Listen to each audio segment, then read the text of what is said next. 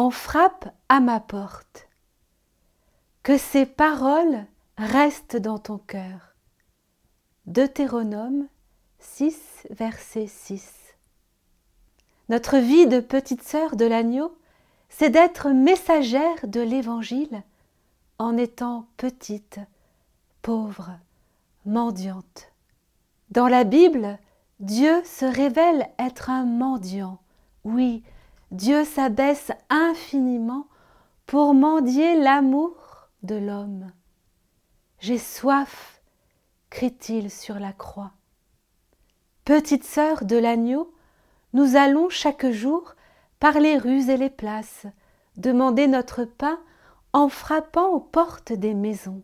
À travers nos mains de mendiantes, c'est la bonne nouvelle de l'amour infini de Dieu que nous portons à tous gratuitement.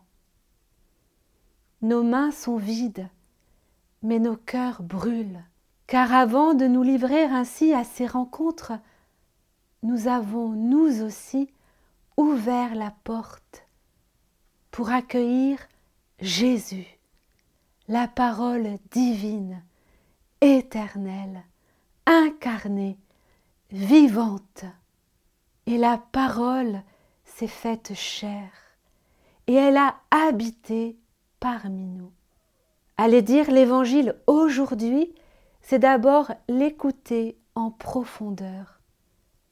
C'est cueillir ces paroles du Christ qui sont esprit et vie, les répéter, les ruminer, les savourer, les apprendre par cœur, amoureusement, passionnément, qu'elles coulent en nous comme la sève de l'arbre, qu'elles nous transforment nous aussi mystérieusement en évangile vivant. Dans notre journée, quel accueil allons-nous offrir à ces paroles de vie? Quel lien nous unit à la parole divine? Oui, accueillons ces paroles qui frappent à nos portes. Recueillons-les comme Saint Joseph, dont la seule joie était de les accomplir. Assimilons-les comme la Vierge Marie dont la seule joie était de les garder avec soin en son cœur.